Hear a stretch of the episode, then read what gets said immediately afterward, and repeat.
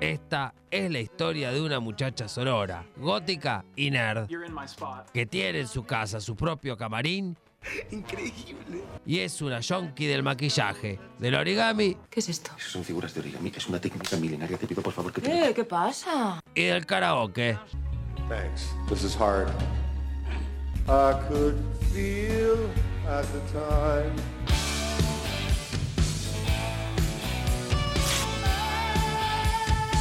Laura López Sentable se puso ambiciosa, se puso el pañuelo verde y participó en la lucha por la paridad de género en Ushuaia.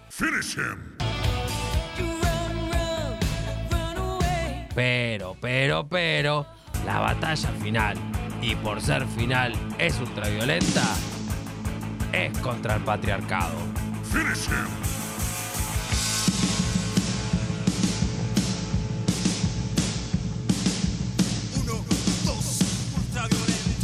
Ahora, en No te lo resumas sino más, la columna de series de Laurita. Dicho todo esto, y antes de mirar The Wire, peganos una me gusteada y una compartida, y hacerle caso a lo que dice mi vieja, Marta. Escuchate esta columna que es buenísima y seguía No te entusiasmes tanto en redes sociales. Punto. Besitos, besitos, chao, chao.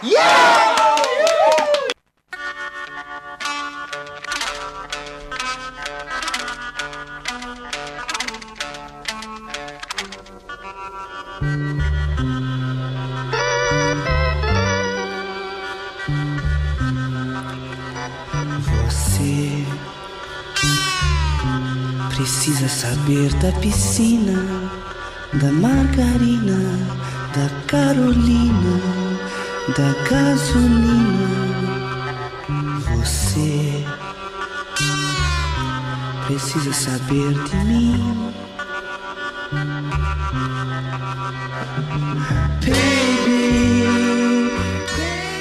Esta música me da, nos da, creo, como el clima justo para arrancar de hablar de lo que más nos gusta, Ay, previo sí. al fin de. Qué lindo. Son las series. Ah, Laurita. menos mal que eran las series y no otra cosa, porque si no me levantaba y me iba. ¿Y qué es? Ah. Eh, sí, soy yo, con la voz este medio complicada, pero acá estamos. Un poquito mejor igual. Un poco mejor. Sí, Estás sí, perfecta, sí. Sí, sí, sí. Quiero decir que agradezco tus listas musicales. Ah, bueno. Me, me- me- he encontrado con otra persona así, que, que- que le gusta armar ranking y listas. Sí. lo cual me- me Aguanten las listas. Ujú. Eh, todos la los días merecen una lista especial. Mira, está buena esa. Em, pero bueno, hoy igual es un día este, viernes, que es descanso para muchos. También es un día de mierda porque nos enteramos la Sí. condena de Gina. A la justicia le importa tres pitos la- lo que nos pasa a las mujeres. Pero bueno, acá estamos, es cuerpo presente. Bueno, para hablar, para hablar de series, en este Sí. caso. eh, y bueno, dos, dos opciones, una más nuevita que otra.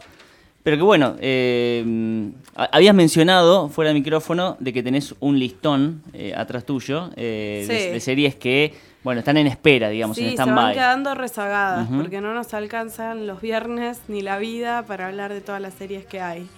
Pero estamos en un impasse en el que con el estreno que vamos a hablar hoy van a pasar unos cuantos días antes de los nuevos grandes estrenos de la temporada, así que ahí vamos a aprovechar eh, de acá a, a mis vacaciones de hablar de todas esas series que nos quedaron en el tintero. Muy bien. Pero como hoy vamos a empezar con un estreno, estrenazo de eh, Disney Plus, que es Andor, eh, que es dentro del universo Star Wars, la Guerra de las Galaxias. Eh, estrenó ah, el miércoles, si no me equivoco, con tres episodios juntos. Eh, va a tener 12 en total y se va a estrenar uno ah, por semana, creo. Vuelve el método de, la vieja no estoy escuela. segura ahora. ¿Eh? Vuelve el método de la vieja escuela, de hacer esperar al al fandom, digamos. Sí, sí, sí. Pero, em, ¿de qué se trata Andor? Andor está creada por un señor que se llama Tony Gilroy. Él escribió las películas de Byrne, eh, Jason Byrne, Burn Ultimatum y todas esas películas. Eh, y además escribió Rock One, que es una peli derivada de Star Wars. Em, que, eh, digamos, esta serie vendría a ser eh, un. em, ¿Cómo era que le había puesto por acá? Una precuela de una precuela. Porque Fua. Rogue One es una precuela del episodio 4 de Star Wars y esta serie es una precuela de Rogue One. Em, es un thriller de espías, esa es el, como la categoría en la que entra. Bien. Y em, la- en la película Rock One, resumiendo así muy por encima, eh, la trama era eh, lo- la alianza de rebeldes robando los planos de la estrella de la muerte o, para, para encontrar una debilidad.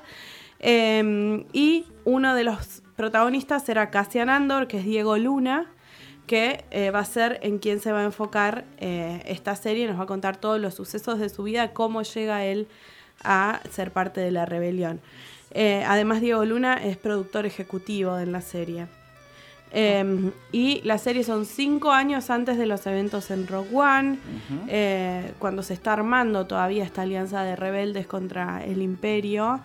Eh, y, y Andor es un ladrón, él vive como en, una, en un planeta eh, donde son todos obreros.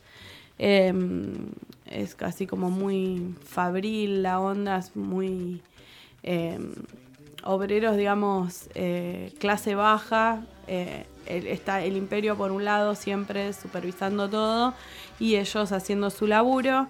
Eh, él es de un planeta que se llama Kenari, que nos enteramos que lo destruyó el imperio porque hubo um, un proyecto de minería que salió mal, que todavía no sabemos mucho en los tres episodios primeros qué fue lo que pasó, pero algo malo pasó. Y es como si no quedara la gente de Kenari y él oculta su condición.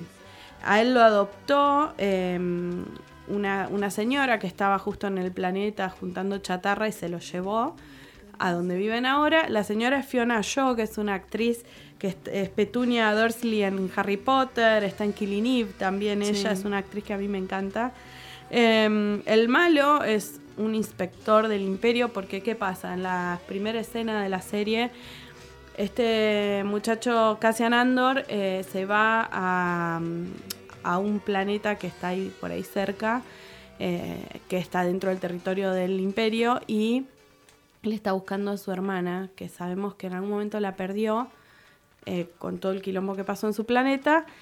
Y eh, eh, entra a un bar, empieza a preguntar ahí, porque aparentemente la hermana trabajaba ahí. Unos tipos se ponen repesados, tipo que miras, que esto, que lo otro. Él se va porque no, está buscando problemas. Y cuando está en un, en- a- caminando así de vuelta, lo agarran estos dos tipos, él se defiende y los termina matando los dos. Entonces se convierte en fugitivo. Y bueno, el, eh, el némesis de él va a ser Cyril Kern, que es un inspector del imperio, que el jefe le dice, mira, esto es mucho lío, decí que estos dos, que los que mató son dos guardias de- de- del, del imperio también, le dice, Sí. deciles que murieron en cumplimiento del deber a las familias y no hagamos mucho lío, no tengo ganas de quilombo. Y Tranqui, este no tenía ganas de muchacho- y este muchacho dice, de ninguna manera van a quedar impunes estos dos eh, asesinatos. Y cual, eh, para los que vieron Los Miserables, es un personaje como Javert. Él va, busca, busca, busca, busca cumplir la ley y lo va a empezar a buscar a Andor. Eh, y, y bueno, a Andor se le va a complicar las cosas. Él además se dedica a buscar partes y, y vender, está, vive de la casa de la pesca, digamos, Eh, y tiene una parte imperial importante que puede vender por mucho dinero para irse de ese planeta.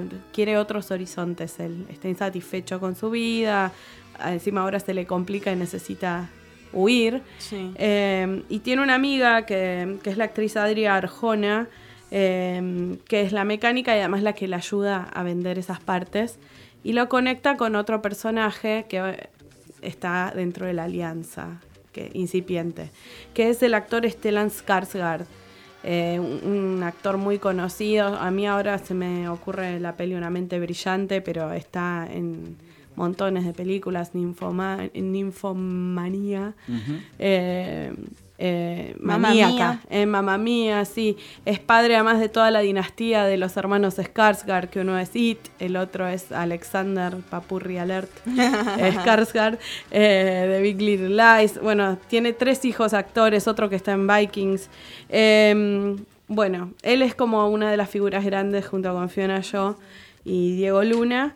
Eh, la serie, digamos que eh, lo que contaba Tony Gilroy es que la escribió pensando en que la puedan disfrutar personas que no conocen nada del universo Claro, Star Wars. justamente eso iba a preguntar. o sea, Eh, a sí. diferencia del Señor de los Anillos, bueno, la- serie anterior es como que en esta En esta él se enfocó en que la puedan disfrutar todos. De hecho, no es una serie que se dedique al fanservice exclusivamente, como por ejemplo era el caso de Obi-Wan, en donde había mil millones de guiños, todo lo que todos queríamos estaba ahí.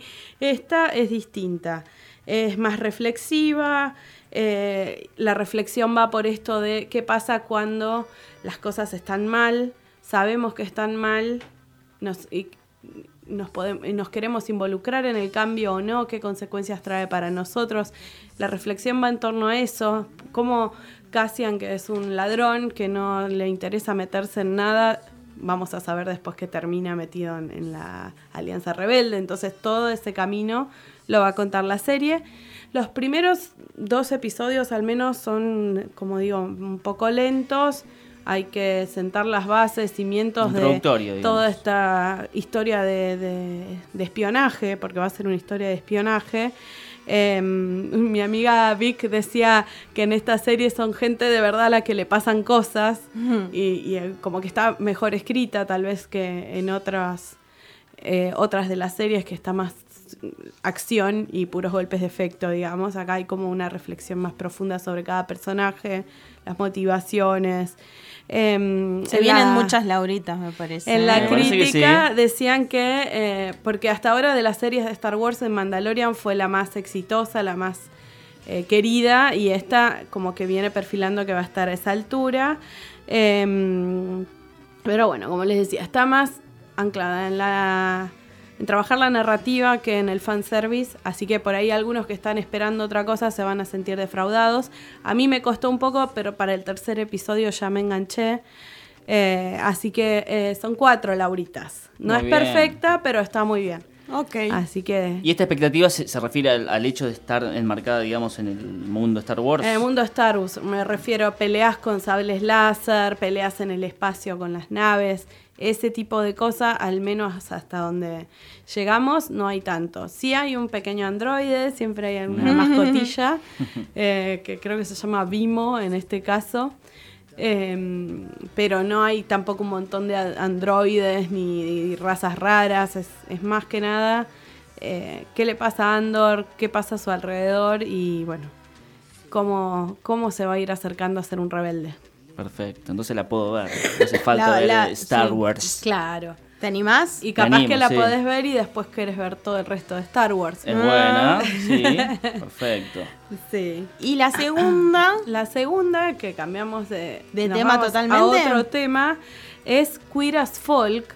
Queer as Folk que está en Stars Play, no confundirse con Star Plus. Siempre digo lo mismo, pero es muy confuso. Eh, tengo que, paréntesis, la gente que está a cargo de, eh, de los logos y demás, tienen, hay tres servicios de streaming con el logo azul, hay dos que se llaman Star Algo, o sea, ayuda por favor. Pero bueno, eh, Queer as Folk tiene eh, episodios de una hora, va a tener ocho, eh, ya están los ocho disponibles para ver, así que esta la pueden maratonear, porque estrenó ya hace un, un mes o dos. Está creada por un señor que se llama Stephen Dunn y está basada en una serie de 1999 que era de Russell T. Davis y que se llamaba igual Queer as Folk. eh, y que además es la serie que catapultó a la fama a dos actores, a Aidan Gillen, que es Meñique en Juego de Tronos, Meñique. y, eh, sí, el Oh. personaje de Meñique. Eh, y el otro es Charlie Hunnam, que lo hemos visto en Sons of Anarchy, en El Rey Arturo, eh, un muchacho muy lindo también. Eh, ellos dos salieron de eh, Queer as Folk, la original, que era inglesa, era del 99 y fue una de las series eh, cuando salía The L Word y, Sí. y las lesbianas veían su representación, salía Queer as Folk también. Mira. Eh, que eran tres amigos homosexuales en la vida eh, de, creo que era Manchester. Y bueno, esta es una eh, serie que está inspirada en esa serie original, pero tiene sus cambios. Pasaron muchos años. En este caso, el lugar en el que están situados es Nueva Orleans, que es una ciudad mucho más libre eh, y, más, y que acepta más la diversidad. Y el creador eligió Nueva Orleans además para homenajear a una drag queen que se llamaba Chichi DeVane, que ella participó en RuPaul Drag Race y falleció hace un, un año o dos. Em, y también es un grupo de amigos muy diversos que, ¿qué pasa? Eh, una noche van a un boliche que, que es así queer, que se llama eh, Babilón. Eh, y en, en medio de un acto de una drag queen entra un señor y empieza a disparar y hace un desastre. Típico tiroteo, está inspirado en aquel tiroteo que hubo en el, creo que fue en el 2016 en Orlando, de Pulse, que era la- el boliche. Bueno, esto está inspirado en eso y la serie va a ir de cómo ese hecho, eh, además de que junto a todos estos personajes en el mismo lugar, la misma noche, cómo los transforma en su vida. Em, los personajes eh, son Mingus, que es eh, no binaria, va a la secundaria y quiere ser drag queen. Su mamá es Juliette Lewis. No. Eh, una madre que lo banca en todo lo que él hace. Eh, después está la actriz eh, Jessie James Keitel, que, que la hemos visto en Star Trek Strange New Worlds y en Big Sky. Ella es Ruthie, que es una mujer trans, que es docente y es además profe de Mingus. Eh, su pareja Char está embarazada de mellizos eh, y entra en trabajo de parto justo cuando es el tiroteo. Eh, no está ella ahí, pero, pero Ruthie sí, entonces se les complica. Después está Brody, que es amigo de ellas dos y es el donante de esperma de, de estos dos niños que van a nacer. Eh, que él estaba estudiando medicina fuera de Nueva Orleans, abandona y vuelve a la ciudad justo en la previa de esto. Eh, anda rondándole a un exnovio que tenía, que, que es Noah, eh, que él no sabe, pero está saliendo con otro amigo de ellos en común, que, que se- Ah. que no le han contado nada. Em, y, y bueno, también está Julian, que es el hermano de Brody. La madre de Brody y de Julian es em, Kim Cattrall, que era Samantha en Sex and the City, Ah, que mira. también está muy bien. Em, y, y el hermano del que es Julian eh, también es gay y es el actor Ryan O'Connor, que es el de Special. Él tiene mm, parálisis cerebral eh, y eh, como que esconde que es gay en la serie hasta que lo agarra la policía en un baño, en una situación medio poco decorosa. Eh, la serie está buena, eh, actualiza un montón, porque Queer as Folk, estamos hablando del 99, los tres actores que hacían de hombres gays eran todos heterosexuales. Claro. Ahora tenemos eh, actrices trans, no binarias, eh, con discapacidad, o sea, hay, hay una diversidad mayor. Ma- eh, se incluyen un montón de historias distintas más. Es una serie que si bien empieza con una tragedia, tiene un ritmo de... eh, no un ritmo, sino como una vocación de eh, la vida continúa, eh, es una serie que no pierde la alegría en, en- en- en su forma de... Porque Queer as Folk siempre fue una serie como eh, con un poco de picante, con un poco de... Siempre hubo mucha piel también, en esta serie también hay. De hecho, la primera escena ya es... Te dice no, todo. No, no es para ver en familia. Es cuando te aparece el, el cartelito Claro. de escenas de Sí, escenas de sí. desnudez. Sí. Claro. em, ¿Qué onda la música? Porque estoy viendo que la original, por lo menos, no sé si la original tenía Sí. música de Queen, Madonna, eh, de Smith, eh, Pet Boy, o sea, Y de Chemical en- Brothers. En esta eh, hay muchas referencias a la cultura pop. De hecho, la, la, mm, la actuación de Mingus cuando justo entra el, el sujeto este armado, es- está representando una escena de la película Jóvenes Brujas, eh, versión drag, que Claro. es una súper referencia de los 90. Y en la música hay, hay, mucho, hay mucho artista también LGBT que está representado ahí. Em, pero como les decía, lo que tiene de importante es la representación de los personajes, pero también los actores y actrices que hacen de esos personajes pertenecen a los grupos que representan. Porque muchas veces hay representación, pero no le damos laburo a la gente. Entonces es, es medio flojita la cosa. Pero en este caso está bien hecho, la serie se sostiene bien, las historias son sólidas. em, pero como digo, siempre hay mucho color y mucha alegría en la serie. Así que vale la pena, la verdad, hacía bastante que, que, eh, no, no veía una serie de este tipo. O sea, nos quedó pendiente la de la vampira y la casa vampira lesbiana. Ah, sí. Eh, pero, pero esta este, tiene un poquito para todos. ¿Y. Lauritas? A ver. Y tiene cuatro Lauritas también. Ah, Muy bien. cuatro. Sí, después del Perfecto. traspié de American Gigolo de la semana pasada, había que, que levantar un poco. Volviendo acá a Star Wars, acá pregunta Adrián, eh, quiero pronunciarlo bien. Rogue o Rogue One está en el top 3 de las películas Star Wars. ¿Qué opina Lau?